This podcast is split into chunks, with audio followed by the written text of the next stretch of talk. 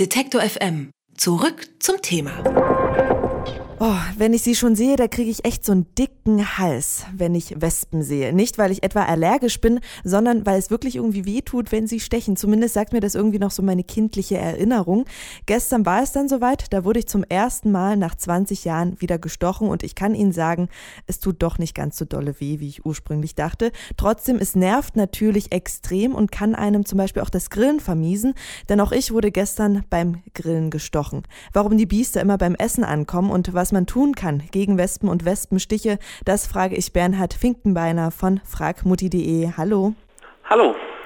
Wie gesagt, ich wurde gestern Abend gestochen und es hat ganz schön gezwickt und es tut auch irgendwie immer noch weh. Es wird jetzt auch noch rot und schwillt an. Was soll ich denn jetzt tun?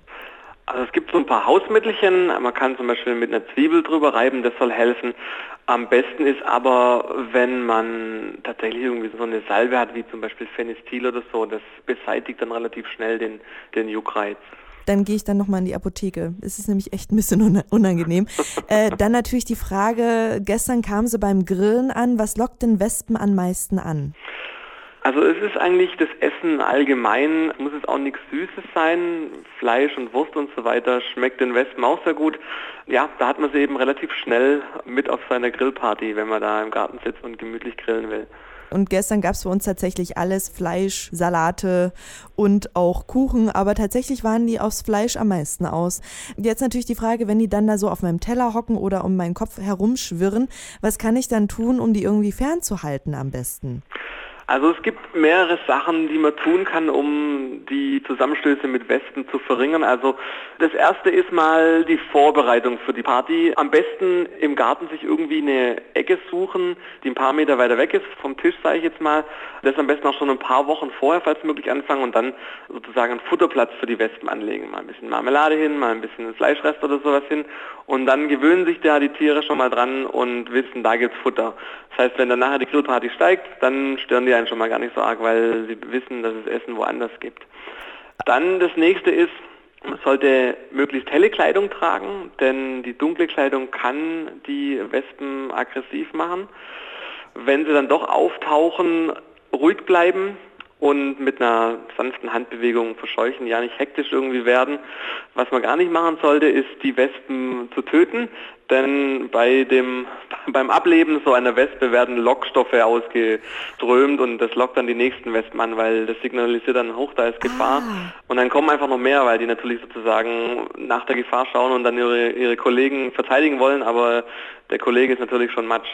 Mensch, und, und dann hat man natürlich auf einmal noch mehr Wespen da. Verrückt. Ähm, und ich dachte immer, meine Oma erzählt mir am Märchen, wenn sie immer gesagt hat, ja, erschlag bloß nicht eine Wespe, denn dann kommen sieben zur Beerdigung. Also stimmt das wirklich, dass dann das, irgendwelche Stoffe kommen und dann kommen noch mehr genau, Wespen? Das stimmt, ja. Man sollte dann Deckel auf Gläser tun, also irgendwie so Bierdeckel oder es gibt ja auch im Handel so, so schöne Netze, ne, die man über Netze oder so Gummideckel, die sich auch so ein bisschen festsaugen, sodass bei einem Windstoß die auch nicht gleich runterfliegen, weil wenn man natürlich so eine Wespe mal im Getränk hat oder im Strohhalm, was noch schlimmer wäre, und bekommt eine Wespe dann eben in den Hals und wird dann dort gestochen im Mund, das äh, kann lebensgefährlich mhm. sein. Und was man auch noch machen kann, so ein bisschen Drohnen in Scheiben schneiden, mit so Nelken ein bisschen spicken und dann auf kleinen Tellerchen eben auf dem Tisch verteilen den Geruch mögen die Wespen auch nicht. Also man kann damit natürlich ah. nicht garantieren, dass keine Wespen jetzt äh, anrücken, aber man wird die Anzahl der Wespen doch sehr stark verringern können. Da auch die Frage, das kenne ich eher so als Mittelchen gegen Mücken in der Nacht, dass man Zitrone und Nelken zusammenpackt und neben das Bett stellt. Ah, okay, das wusste ich jetzt gar nicht, aber würde ich, kann ich mir gut vorstellen, dass das, das auch funktioniert. Was bei Wespen funktioniert, ja. funktioniert vielleicht auch bei, bei Schnaken. Dass das allgemein Insekten nicht so lecker finden. Ich meine, es riecht jetzt auch nicht sonderlich gut gut, aber hilft anscheinend besonders. Denn dann hätte ich noch mal eine Frage zum ersten Tipp mit diesen Anfüttern der Wespen. Ja. Da frage ich mich, wenn man da so den kleinen Finger hingibt und dann wollen die sicherlich doch die ganze Hand, wenn die denken, boah, geil, da gibt es ein ganzes, dickes, großes Menü. Oder sind die da dann gar nicht angelockt von dem großen Tisch mit den leckeren um, Gaben? Ich glaube, man sollte es halt nicht übertreiben. Also immer mal ein bisschen, weiß ich, ein kleines bisschen Marmelade, ein kleines Obststückchen oder sowas hintun Also soll man jetzt natürlich nicht jetzt irgendwie seinen ganzen Biomülleimer, sage ich jetzt mal, auslernen, sondern wenn man das so ein bisschen kleine Flamme macht, dann glaube ich nicht, dass die Wespen da wirklich denken, okay, hier ist jetzt mein Schlaraffenland, ich brauche jetzt nirgendwo anders mehr hingehen. Okay.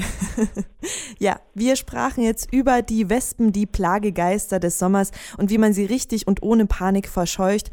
Bernhard Finkbeiner hat die Tipps gegeben von fragmutti.de und ich sage vielen lieben Dank dafür. Sehr gerne. Alle Beiträge, Reportagen und Interviews können Sie jederzeit nachhören im Netz auf detektor.fm.